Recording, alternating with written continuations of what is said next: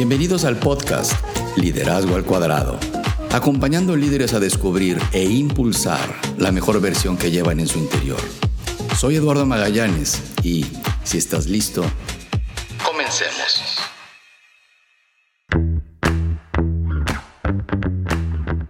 Te doy la bienvenida a Liderazgo al Cuadrado, tu espacio donde revisamos y nos cuestionamos temas para crecer como un líder bien integrado, un líder consciente, y donde compartimos herramientas que suman a la creación de mejores ambientes de trabajo y que resulten en equipos de mayor impacto.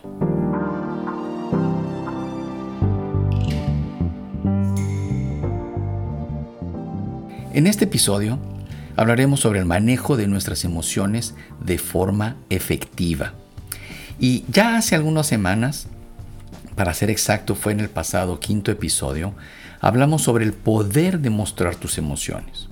Ahora vamos a profundizar y entrar un poquito más hondo en este tema de las emociones y del cómo manejarlas de forma efectiva.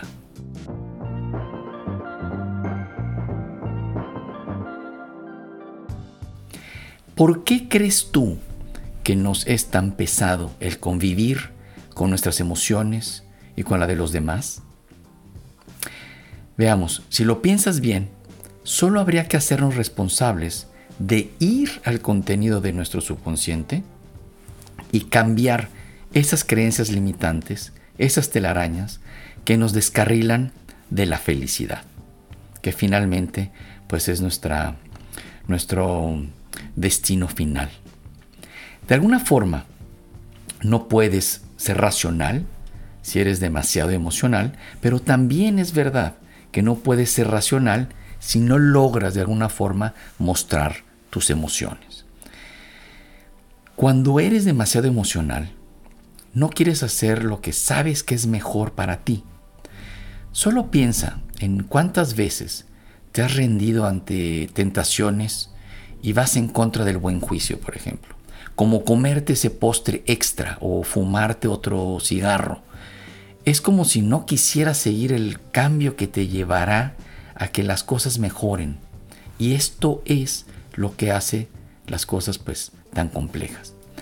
La neurobiología, que es el estudio de los mecanismos generales del funcionamiento del sistema nervioso, nos dice que la racionalidad depende de un profundo sistema de regulación compuesto por emociones y por sentimientos. Y mira, para ilustrar esto, pensemos en una persona que ha sido diagnosticada con un tumor cerebral y pues requiere de cirugía para extirparlo. Durante el procedimiento, el neurocirujano extirpa el tumor, pero accidentalmente genera una lesión en la conexión entre el lóbulo frontal, que es el centro del pensamiento, y la amígdala cerebral, que es el centro de las emociones. Cuando el paciente se recupera de la operación, de alguna forma experimenta extrañas sensaciones. Y al recordar alguna tragedia de su vida, habla como con desapego, incompatible con la gravedad del evento, como si fuese un espectador de su vida. Esto estaría indicando que hay una desconexión entre pensamiento y emoción, la cual fue causada durante la cirugía, eh, ya que se ha apartado de alguna forma a este paciente de sus emociones. Es como decir que el paciente logra pensar, pero no logra sentir. Sé que es un caso dramático, pero ilustra de alguna forma lo que te quiero compartir.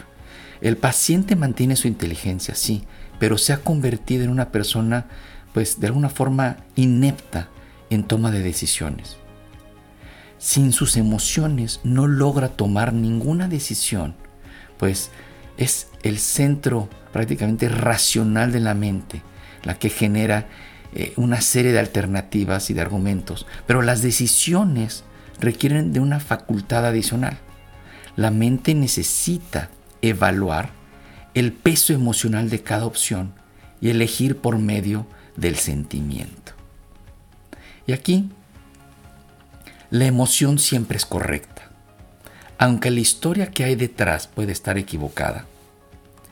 Si examinamos una historia particular más allá de las emociones, encontrarás afirmaciones que pueden estar equivocadas, pueden ser producto de errores de percepción o de razonamiento. Por eso, inteligencia emocional significa abrazar la emoción y desafiar al pensamiento. Y lo primero que necesitas, antes que nada, es reconocerlas, es reconocer esas emociones y saber cuáles son sus detonantes. Revisemos algunas de las emociones que pues de alguna forma son las más comunes en nuestro día a día. Te sientes alegre, por ejemplo, cuando crees que algo bueno ha pasado. La felicidad es la expresión de lo que es importante para ti con respecto al éxito. Piensa, por ejemplo, en un momento donde sentiste, sentiste muy alegre. Probablemente fue tras conseguir algo muy valioso para ti. La alegría llama a la celebración. Cuando tú celebras, reconoces el valor de lo que lograste. Y es cuando enfrentas el futuro con fortaleza, con esperanza. Ahora, por, por el contrario, te sientes triste cuando crees que algo malo te ha sucedido, cuando algo malo ha pasado. La tristeza es la expresión de dolor frente a alguna pérdida. Piensa en algún momento, por ejemplo, donde te sentiste muy triste. Probablemente fue tras algo pues valioso.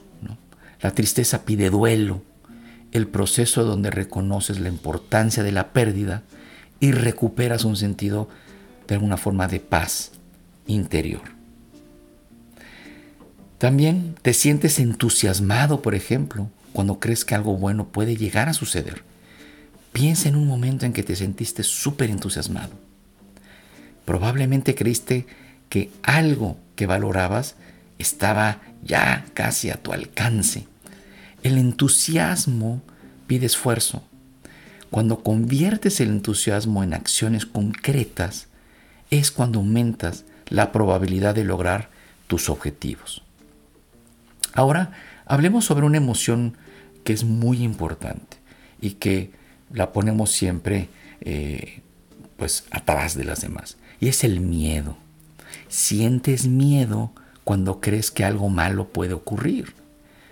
Piensa en un momento en el que sentiste miedo, que te sentiste con mucho miedo. Probablemente algo que valorabas estaba en riesgo. El miedo pide protección. Cuando conviertes el miedo en acciones específicas, disminuyes la probabilidad o el impacto de una posible pérdida.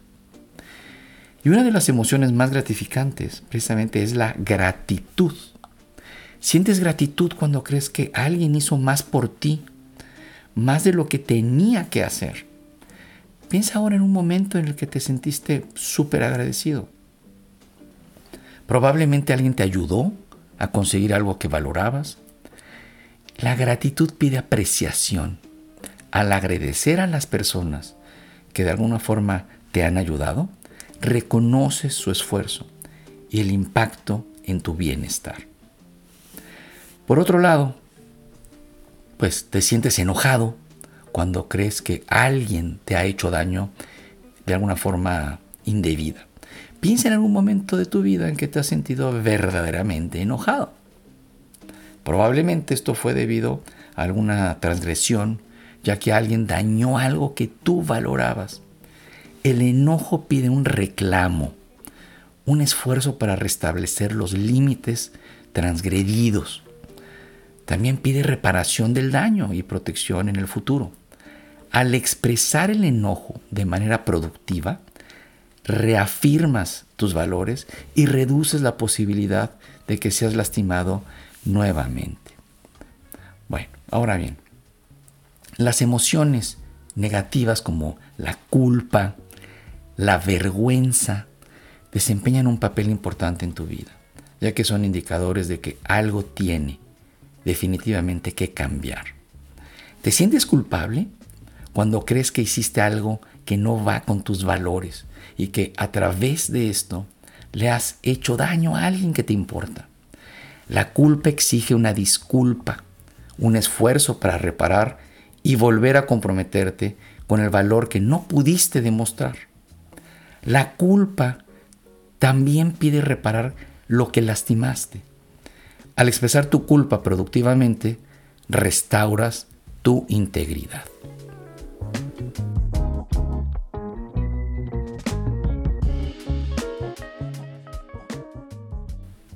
Entonces, de alguna forma, la culpa llega a ser saludable, la vergüenza no lo es. La vergüenza es muy particular. Te sientes avergonzado cuando crees que eres inconsistente con tus valores, cuando sientes que estás equivocado, no importa lo que hagas, es una emoción muy profunda y es la de más baja vibración. Hay un juicio interior de que algo fundamental está muy mal contigo. En verdad, no existe una expresión saludable de la vergüenza.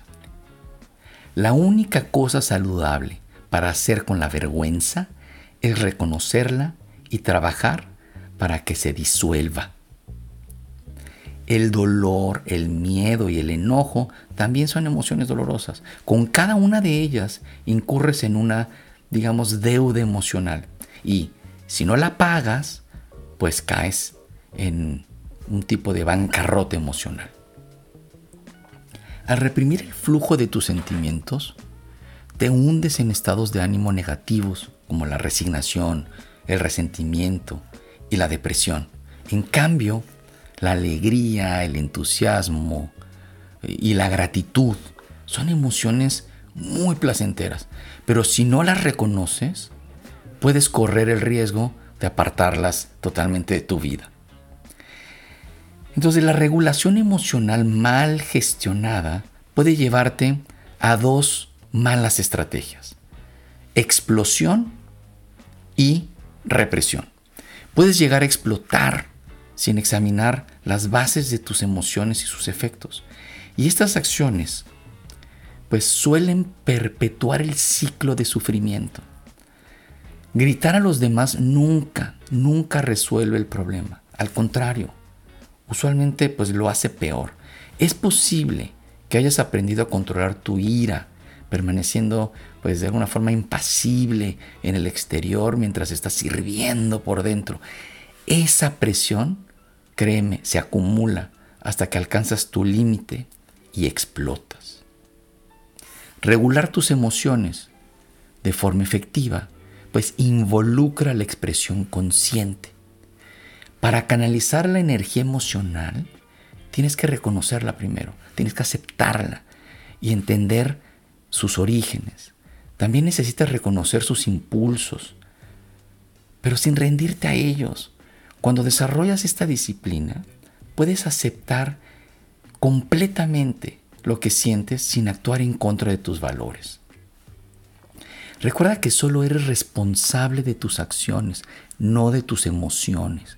Las emociones son muy buenas consejeras, así que tienes que escucharlas, que abrazarlas, sin, renunciar a tu forma de actuar con integridad y de forma clara.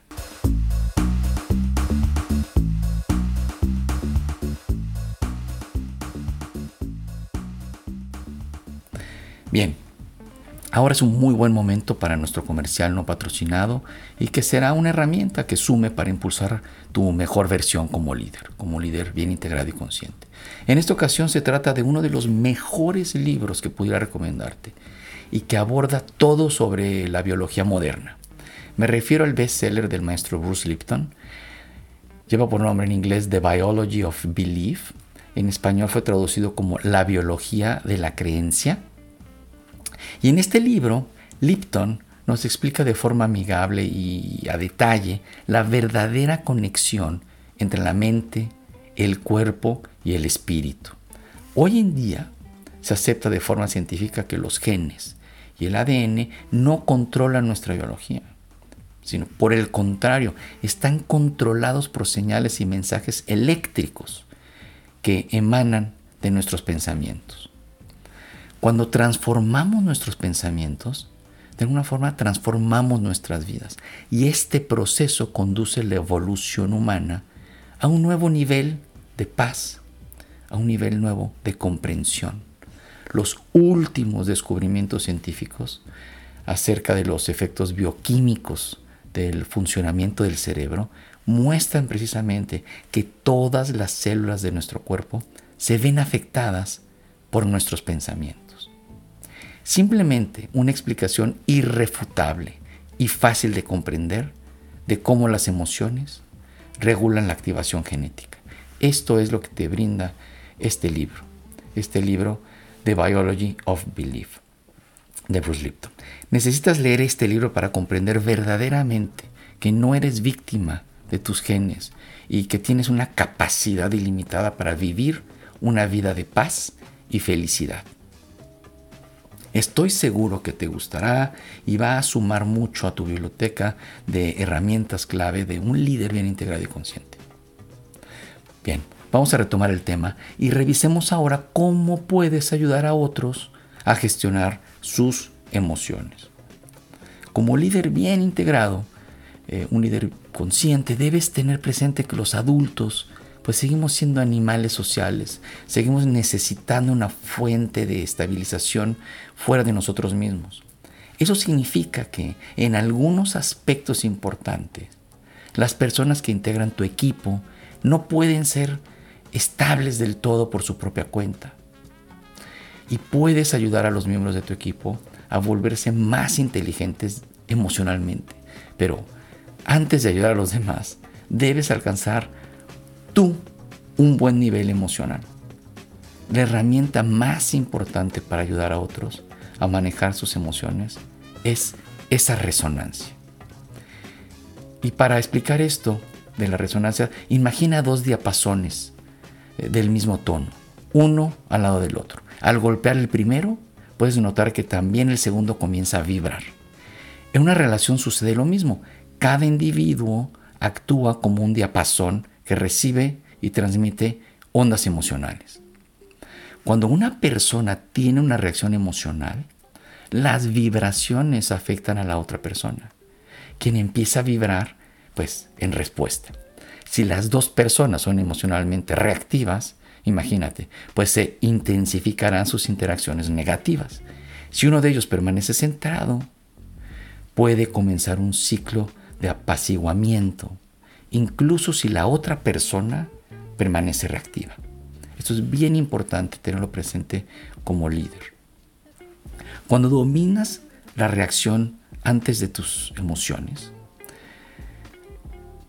puedes traer ecuanimidad a cualquier relación.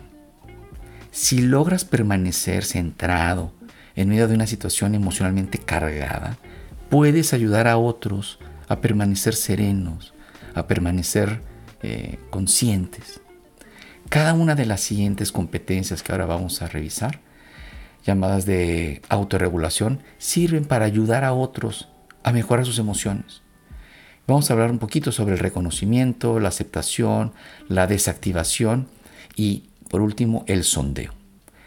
El reconocimiento. Aunque no se pueden observar los estados anímicos internos de los demás, sí se pueden observar las señales externas. Las emociones tienen un componente físico. Por ejemplo, las mejillas sonrojadas, eh, eh, y también tienen un componente de comportamiento, por ejemplo, esos puños apretados. Puedes hacer inferencias válidas acerca de los sentimientos de, otros basados en estas señales, en esas señales emocionales que se observan de forma física, eh, también en su comportamiento y una comprensión de la situación del otro. Eh, la puedes percibir inmediatamente con esa observación. Tu atribución de valores y objetivos y tu proyección sobre el otro de la dinámica emocional que experimentarías en una situación similar. A esto le llamamos empatía. Eso fue acerca de lo que es una de las estrategias, el reconocimiento. Es importante pues también darse cuenta que lo que infieras que el otro piensa y siente no es necesariamente lo que en verdad el otro está experimentando. No puedes leer la mente del otro. Al mismo tiempo, no considerar las señales emocionales tiene una gran desventaja. La mejor manera de trabajar con atribuciones, que son esas inferencias sobre el estado mental y las emociones de las otras personas, es simplemente basarlas sobre la mejor evidencia disponible. Declararlas tentativamente, reconociendo que no son más que tu interpretación y pedirle al otro que las verifique, que comparta más sobre lo que está experimentando, lo que está sintiendo. Por ejemplo, al darte cuenta de que un miembro del equipo está sentado con los brazos cruzados, eh, que se encuentra callado y un poco distante de la mesa de reunión, podrías decir algo como, eh, Patricia, veo que estás callada, tus brazos están cruzados y estás sentada lejos de la mesa. Me pregunto, ¿cómo te estás sintiendo acerca de nuestra conversación? Observa lo diferente que es, en lugar de atacar a Patricia, con algo que suene como, ¿por qué estás callada? ¿Qué sucede contigo, Patricia? Es, suena, suena de una forma agresiva, ¿no crees? En fin, hablamos sobre la aceptación ahora. Para trabajar con las emociones de los demás, es necesario primero aceptarlas sin juzgarlas no solo es inútil castigar a alguien por lo que siente, también es contraproducente. Puedes sentir la tentación de decirle a un colega, por ejemplo, que se anime, o decirle a tu hijo que las cosas no son tan malas como parecen, pero tales advertencias en verdad rara vez funcionan, ¿no crees? Un líder que se da cuenta si sus empleados tienen miedo a un próximo cambio organizacional, podría sentirse inclinado a, tranquilizarlos como diciendo algo eh, tipo, no hay nada de qué preocuparse. Posiblemente tenga buenas intenciones este líder, pero lo más probable es que su declaración asuste aún más a los empleados. Desafiar las emociones de otros los hace sentirse juzgados, malentendidos y también no respetados. Atención.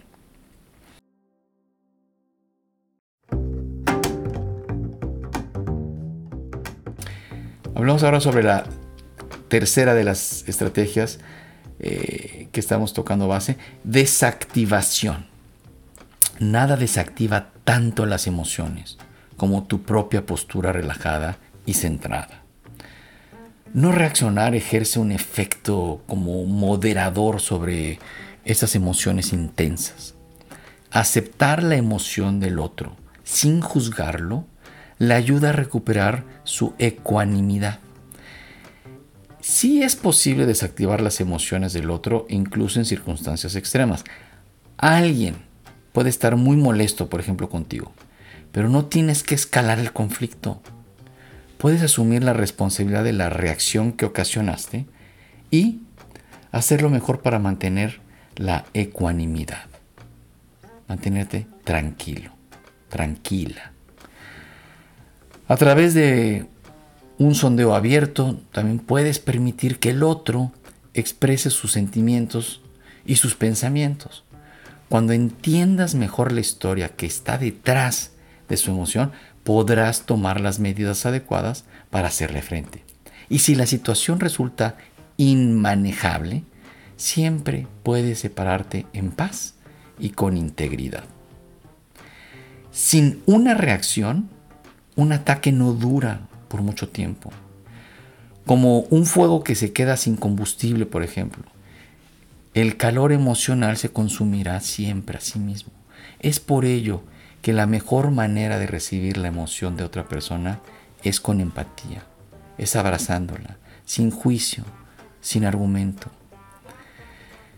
Con el fin de desactivar la energía agresiva y provocadora, busca siempre la manera de estar de acuerdo con la otra persona. No te preocupes por lo incorrectas que creas que son sus opiniones. Simplemente busca la mínima evidencia, la evidencia de, de verdad con la que puedas estar de acuerdo para que puedas entonces mezclarte, involucrarte con la energía crítica de forma genuina eso sí, sin sarcasmos y sin estar a la defensiva.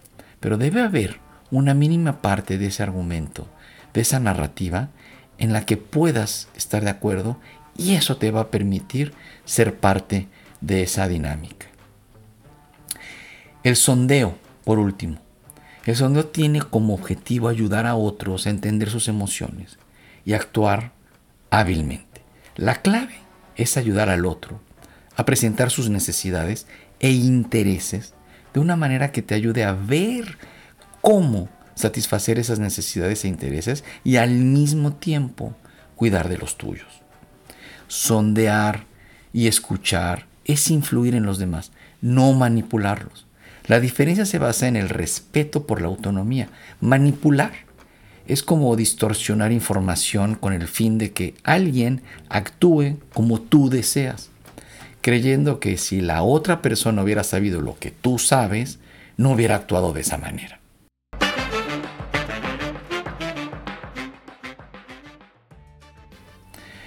Y bueno, quiero cerrar este episodio con una frase que me encanta de Jorge Bucay y dice así, no somos responsables de las emociones, pero sí de lo que hacemos con ellas.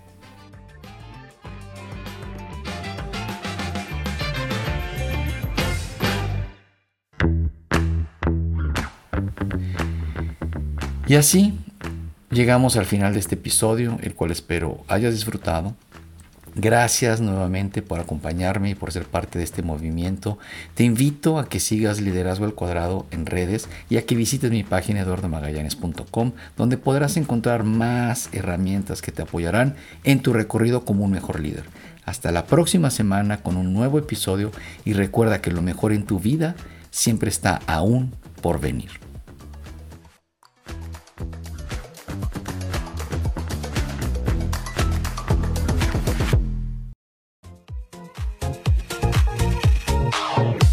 Esto fue Liderazgo al Cuadrado con Eduardo Magallanes, quien te espera en la siguiente emisión para dar continuidad a este recorrido del autoconocimiento de la mejor versión del líder que llevas en tu interior.